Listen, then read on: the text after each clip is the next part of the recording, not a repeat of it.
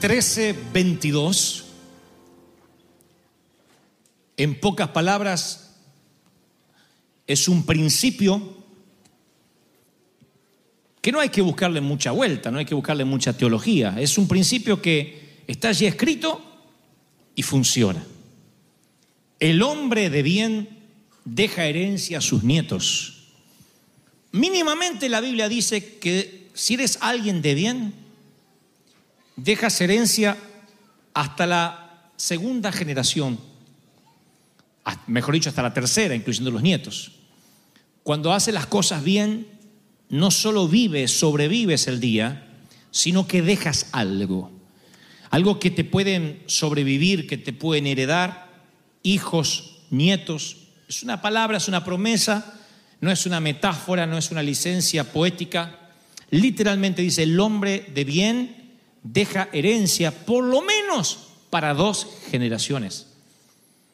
Y cuando habla de herencia, no considero que esté hablando solamente, necesariamente de dinero, sino que puede dejar una herencia de integridad, una herencia de ministerio, una herencia de unción, una herencia de trabajo, de, de cultura, de filosofía de trabajo.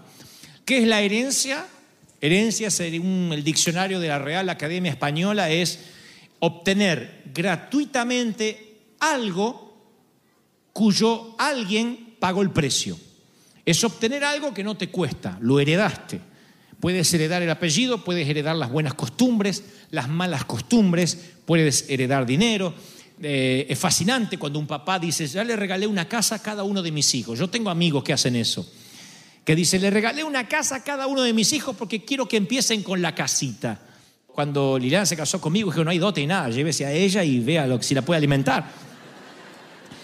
Segunda de Corintios 12, 14 dice, no deben atesorar los hijos para los padres, sino los padres para los hijos.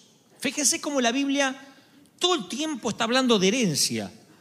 Y habla de herencia de una forma que entendamos que el techo, oigan esto, el techo de una generación es el piso para la próxima.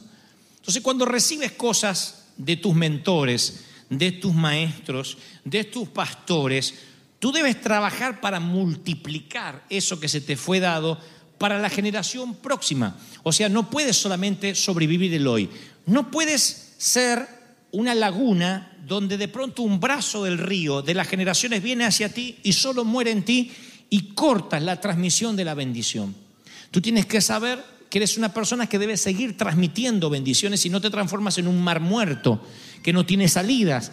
El mar muerto se lo conoce así porque todos los afluentes convergen en ese, en ese mar, pero no tiene salidas. Por consecuencia, es un mar donde no hay peces, donde no hay seres vivos, donde no crecen plantas, no hay algas, no hay gaviotas revoloteando encima.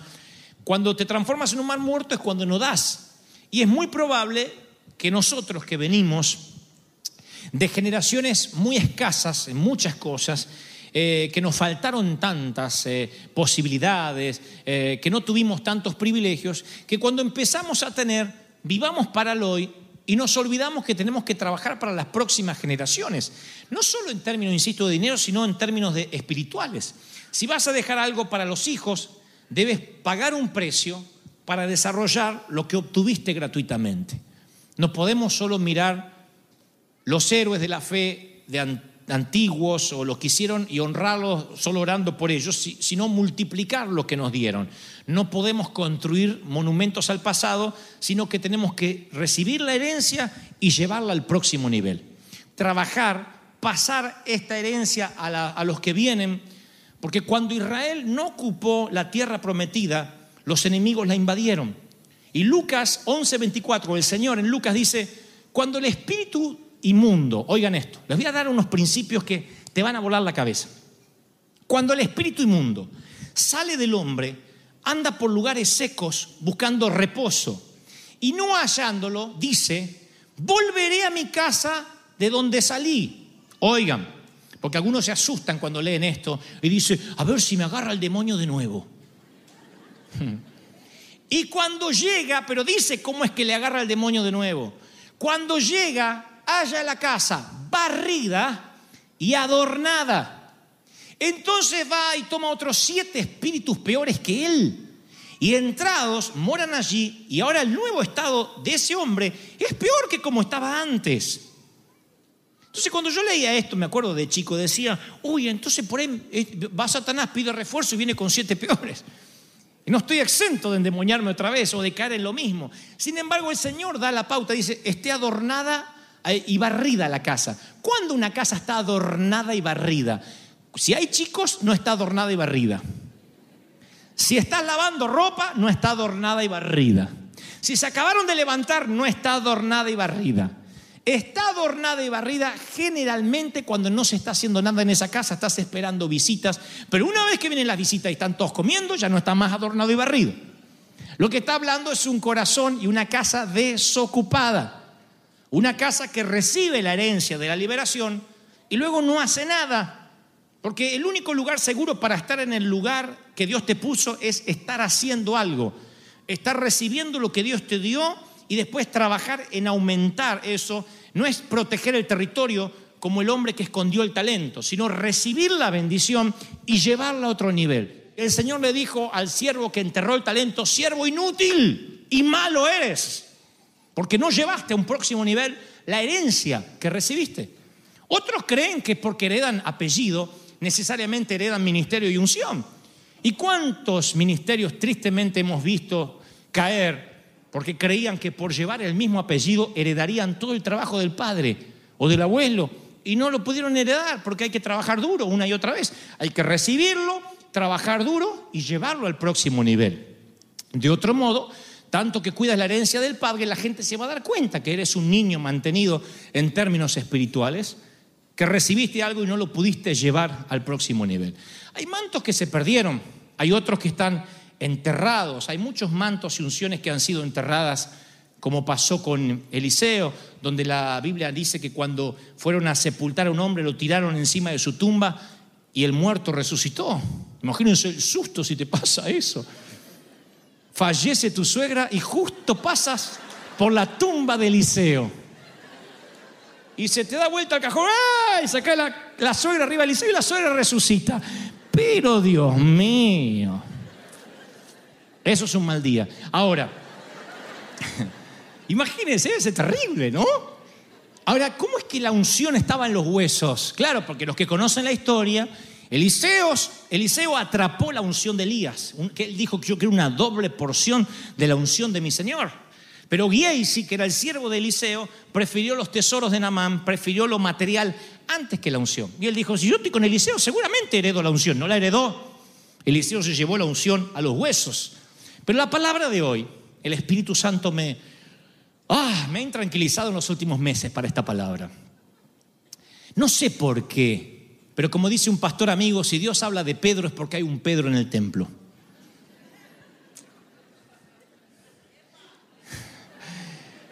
El Señor me ha estado tranquilizando las últimas semanas respecto a esta palabra, porque siempre hablamos de, de la herencia, de lo que vamos a recibir. Y vas a recibir la unción y cuando te llegue multiplícala. Hasta ahí estamos bien y nos gusta recibir todo lo que tenga que ver con que nos van a dar. Pero nosotros tenemos que dar también, tenemos que sembrar, tenemos que pasar nuestro manto y podemos tranquilamente algún día empezar a transitar el síndrome de Saúl. Saúl era un hombre ungido como rey. El mismo profeta que ungió a David es el mismo profeta que ungió, que ungió a Saúl. Hago esta aclaración porque parecería que a Saúl lo ungió Satanás y a David lo ungió Dios. No, Saúl era el ungido de Dios. Israel quería rey, ahí tenían un rey más alto, sobrepasaba la, estatura de todos los, los, que había en Israel, un hombre de buen parecer, bonito, eh, atractivo. Eh, Creo que fue el primer argentino que aparece en la Biblia, si no me equivoco.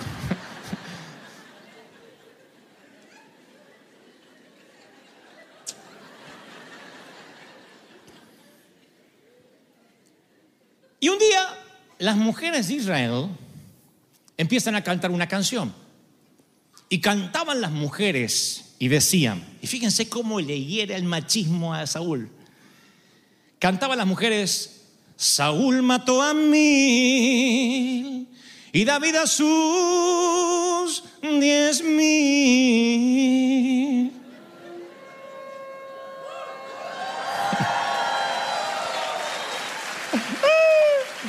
Saúl mató a mí. Las chicas cantaban.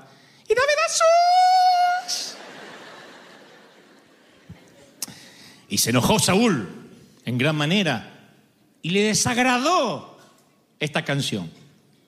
Y dijo, a David le dieron diez mil y a mí mil. A este le hace falta nada más que el reino. Y desde aquel día, fíjense como una canción, al tipo le retiene la herencia y lo transforma en un mar muerto. Una sola canción. Desde ese día, desde ese día Saúl no miró con buenos ojos a David, a pesar de que era yerno. Bueno, ¿qué suegra, suegro mira con buenos ojos al yerno? Pero este, a partir de ahí, se le empeoró.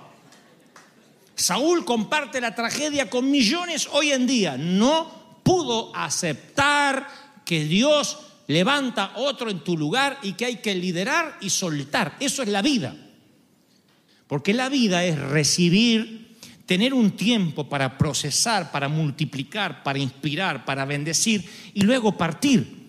Si Cristo viene, nos vamos todos. Si Cristo no viene, te toca bajar al sepulcro y tienes que dejar algo.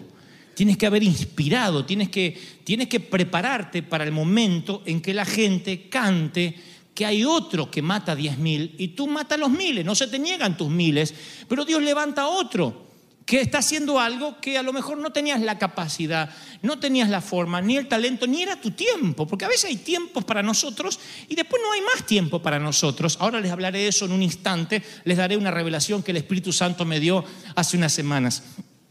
Hay momentos que uno se tiene que preparar para el tiempo en que te tocan los reflectores, y no hablo de... Eh, reflectores estelares, no hablo de, de, de, figurar, hablo de que en la vida hay momentos que te toca estar, ser el centro, y después tienes que pasar a ser un actor de reparto. Y eso no significa que Dios se aleja de ti, sino que ese tiempo puntual para el llamado que fuiste terminó. Si los padres no lo entendemos, si las mamás no lo entienden, se van a querer meter en la vida de sus hijos cuando están casados.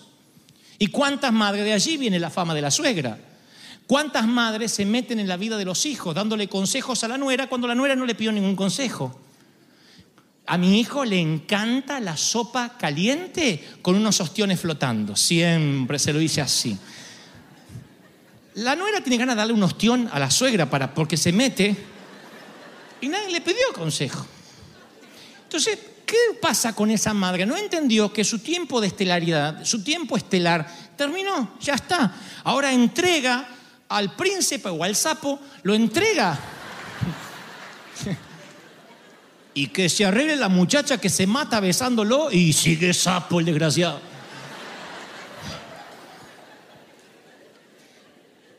Pero tenemos un tiempo. Un tiempo, no podemos continuar y meternos en la vida de los hijos, meternos en la vida de los nietos, porque hay un tiempo para todo.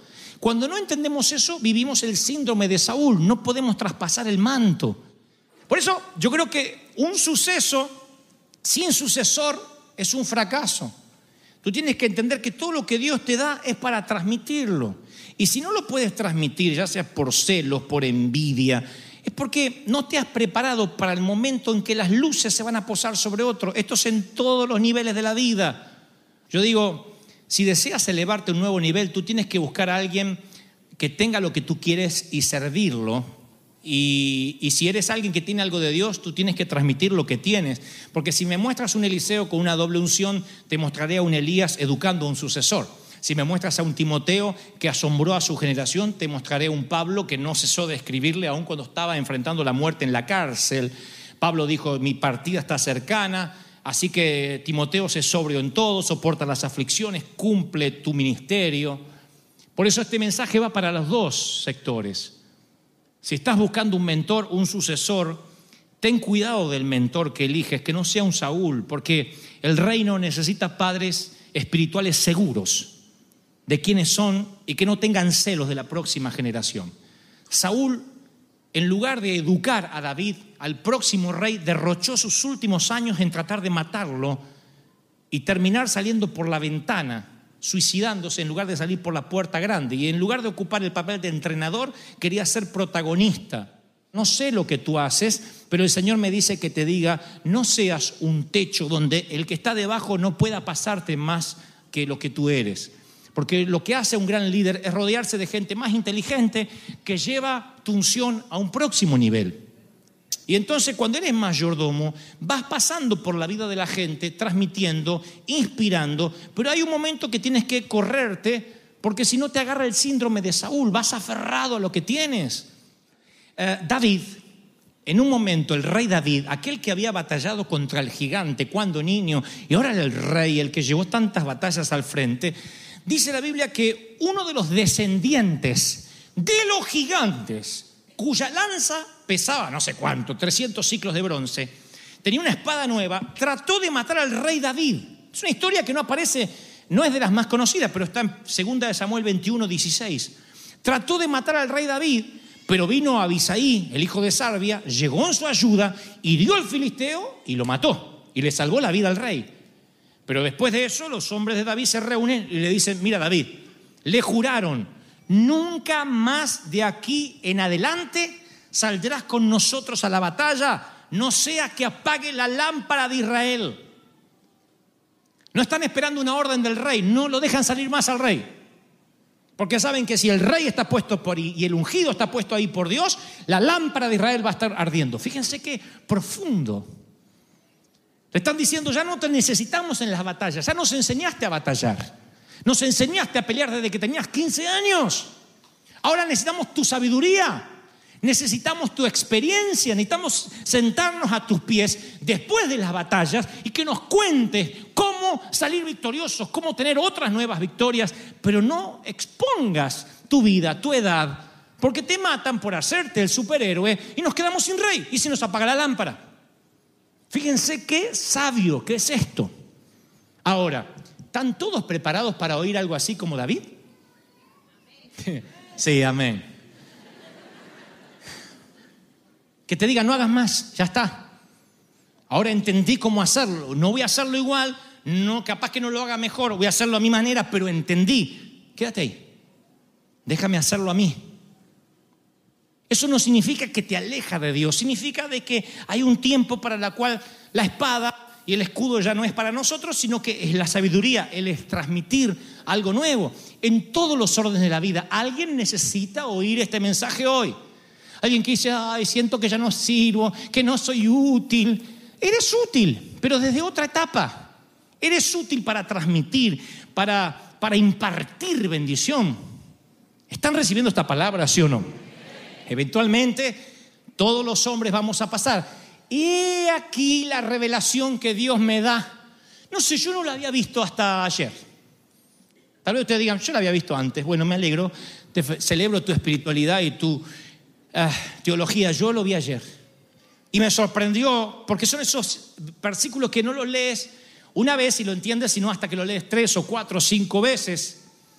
El Espíritu Santo primero me dijo, no dejes que tu hoja Dante se marchite solo porque no sea temporada de frutos. Dije, Señor, repíteme eso otra vez, no dejes que tu hoja se marchite solo porque no sea tu temporada de frutos. Y entonces me lleva al Salmo 1.3, donde dice, serás como árbol plantado junto a corriente de aguas, que da su fruto en su tiempo. No dice que da siempre fruto. el tiempo. Los, árboles hay frutos, la, higuera da fruto en el tiempo de los higos, la naranja en el tiempo de las naranjas. Da fruto en su tiempo, pero su hoja no cae. Y todo lo que hará prosperará, todo lo que hace prosperará. O sea, el fruto da en su tiempo. Saúl vio que su temporada de fruto pasó y dejó marchitar su hoja. Entonces, tú puedes sentir que tu tiempo de fruto pasó. Ya no eres más mamá, papá. Entregaste el sapo, el, el hijo, el príncipe. Ya está. Tu tiempo de fruto como mamá terminó. No dejes que tu hoja ahora se marchite. Ahora te van a necesitar como abuela. Estate ahí para cuando te pidan consejos. No te lo piden, no los des. No te metas si no te piden que te metas. Estás ahí. No dejes que tu hoja se marchite. Esto es en todos los órdenes. No permitas que tu hoja se marchite. No te, no te, no te seques. Simplemente ahora no te toca dar fruto. Te toca esperar, te toca pasar ese tiempo en boxes y decir, Señor, estoy esperando hasta una nueva temporada. ¿Me están siguiendo? Y yo, el Espíritu Santo me dice que muchos de ustedes han dado muchos frutos en otras congregaciones, en otro tiempo, y ahora estás triste porque dices, yo no puedo servir en lo que quiero. Dios me dice, es un tiempo que tienes que esperar y conservar tu hoja. No te marchites, sigue verde, sigue en el sentido de, estar vivo. No te marchites, sigue orando, sigue buscando al Señor, porque a lo mejor te toca vivir otra etapa que es mejor o mayor que la primera. A mí me encanta en este momento, no sé si porque me estoy poniendo grande, hablarle a los líderes. Me, me- me- me- llena mucho más de adrenalina que un estadio. No es que no lo quiero hacer, pero no, no, no digo, wow, un estadio, mucha gente, 50 mil. Yo digo, ¿y por qué no me juntan a los líderes? Aunque sean 100, 200, 50, aunque sean 30, en un hotel, en un lugar pequeño, que yo pueda transmitirle lo que vivimos en River Church, en la iglesia. Si esos 30 líderes prenden la visión, si atrapan el manto, si atrapan la unción, eso se transforma en la ciudad entera, mucho más que un hombre tratando de afectar un estadio. Eso es maravilloso. Entonces a los pastores que conviven con nosotros, a los que me ven a diario, eh, yo estoy seguro que cuando pase este tiempo no van a recordar tantos mis mensajes, sino cómo yo era en la intimidad. Si llegaba con mala cara, si llegaba con buena cara, si era buena onda, si era mala onda, cómo era mi espíritu de servicio, mi capacidad de trabajo, mi capacidad de comunicación. Eso es lo que imparte y hace que alguien vaya por la vida diciendo, yo aprendí de mi pastor tal cosa. Yo aprendí de mi pastor tal otra. Estas cosas de mi pastor no me gustan, las voy a dejar de lado porque él no era un superhéroe ni venía del planeta Venus, él era un humano. Lleno de errores, los pastores están llenos de errores como cualquier otro, nada más que algunos pastorean, otros no. Pero errores tenemos todos. Y quien está al lado tiene que atrapar el Espíritu de Dios que está en él, en doble porción. Y cuando recibas la doble porción, trabajar para que esa doble porción pase a alguien más y la antorcha, la tea, no quede detenida en la mitad de la pista. ¿Están conmigo, sí o no? Para los que quieren el manto, para los que quieren unción, para los que dicen este año necesito pasar a un nuevo nivel, cada tanto va a llegar a tu vida alguien que te va a influir eternamente y te permitirá caminar con él. Y yo digo siempre, entrará en tu existencia sin que te des cuenta y está de paso por tu vida. Son ángeles disfrazados, son, no son perfectos, no son intachables, tienen un montón de errores. Y a veces nos acercamos a esos hombres y le empezamos a ver los errores. Ah, pero mira lo que, pero cómo hace tal cosa. Y claro, porque estás cerca del riñón de un hombre y lo estás conociendo. Y si no entiendes que no estás esperando nada del hombre, sino de la porción del espíritu que puso en él, te vas a frustrar. Eso en todos los órdenes de la vida.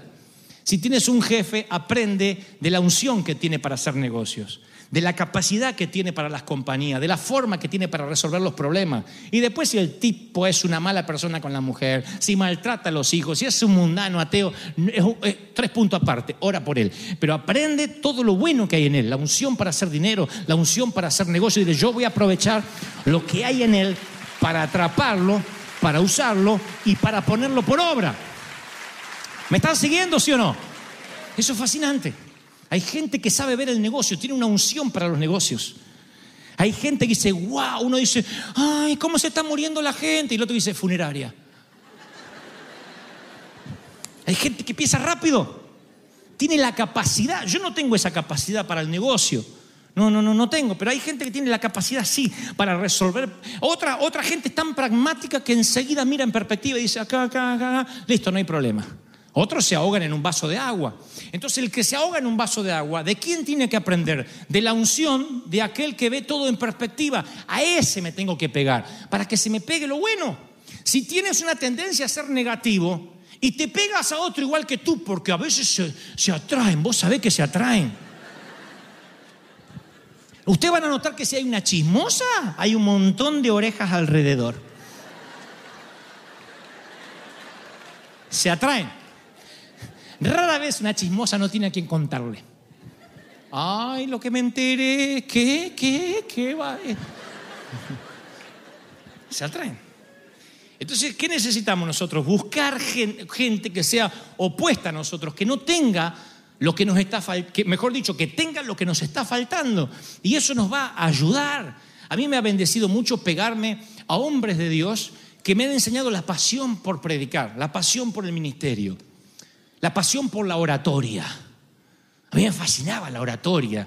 El, hablar ante la gente, el pararse, el transmitir una idea, el conectar lo, bíblico con la realidad.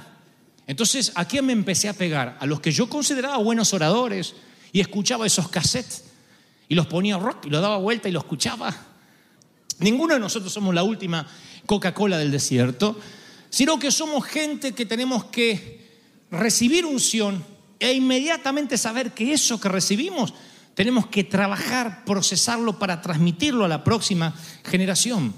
Por eso cuando te toque estar al lado un mentor, un líder, no estoy hablando de mí, yo sé que acá dicen, a mí me gusta acercarme a fulana, a Mengano, siempre me sonríe, siempre tiene una palabra direccional. A mí me gusta acercarme a alguien que tenga algo de parte de Dios. Siempre que eso pasa, atrapa el momento, atrapa la unción, porque mayor es lo que Dios va a poner en ti, mucho más grande es lo que Dios va a poner en ti. ¿Cuántos lo creen? Pónganse de pie rápido, denle un aplauso cerrado al Señor. Diga, Señor, queremos la unción. Denle ese aplauso gigantesco al Señor del Señor. Diga, Señor, queremos que la unción de Dios sea mayor, más grande, más poderosa ¿Cuántos dicen amén? Aleluya.